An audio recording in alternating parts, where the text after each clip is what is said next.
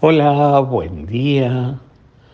Hoy la iglesia toda recuerda, hace conmemoración de los fieles difuntos, es decir, el rezar por nuestros seres queridos que ya no están en este mundo, que ya han partido, para que el Señor los reciba en su presencia, le dé el descanso eterno, les conceda la paz y no, también nos llene a nosotros de esperanza que un día también nosotros nos encontraremos con ellos.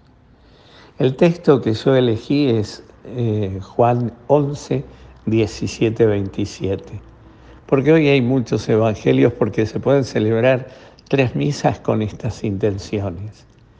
Y hoy eh, este evangelio es el encuentro de Jesús, Marta, por la muerte de su amigo Lázaro. Lázaro era muy amigo de Jesús y le habían dicho que estaba enfermo. Sin embargo, Jesús no lo va a ver. Y entonces él va a decir que esto es para gloria de Dios. Esto implica que nosotros muchas veces queremos las soluciones y Dios tiene otros caminos para solucionar las cosas, para ir por otros lados, por otros, por otros senderos. A nosotros también nos hubiera gustado que el Señor fuera a verlo a, Lázaro. Sin embargo, Él se queda, no va. Claro, porque si Él se hubiera ido, hubiera hecho el milagro de sanarlo a Lázaro.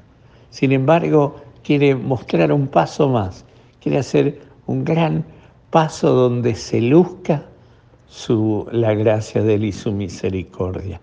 Esto es bueno pensarlo para nuestra vida, porque a veces nosotros queremos que el Señor actúe de una manera y no nos damos cuenta que Él actúa de otra, donde en nuestra vida se luce esa gracia de Dios.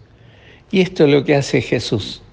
Va al pueblo de Marta y María y Lázaro, y entonces donde Marta y María están llorando, entristecidas, están de duelo, recordando la muerte de su hermano. Y cuando están, están en la casa, alguien les avisa, miren que viene Jesús. Y parece que María se puso de pie como una tromba y salió a buscarlo, a Jesús, a enfrentar a Dios. Este me va a tener que oír a mí, porque no vino, porque no estuvo, porque nos hizo presente. Este que que quería tanto, sin embargo nos hizo presente.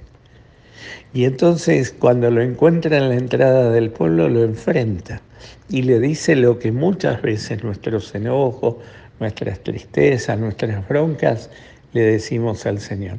Si hubieras estado aquí mi hermano no hubiera muerto. Y entonces el Señor le va a decir, yo soy la resurrección y la vida. ¿Crees en mí? Que es en mí. la, la muerte y la vida necesitan un acto de fe muy grande de nuestra parte.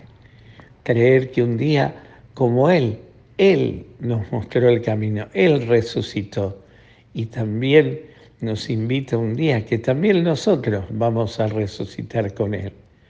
Por eso, más que nada, eh, más que una despedida, pedida es un hasta luego de nuestros seres queridos. Y muchos de nuestros seres queridos siguen en la presencia de Dios, eh, ya están delante de Dios, intercediendo por nosotros. Por eso hoy, cuando celebramos la Eucaristía, ellos también están al lado nuestro. Qué grande pedirle hoy al Señor por, por ellos pedirle al Señor que los reciba, que le dé su gracia, que le dé su paz. Y pedirle al Señor por nosotros mismos, que ellos sigan rezando por nosotros. Esos que están este, en la presencia de Dios, esos que están delante de Dios.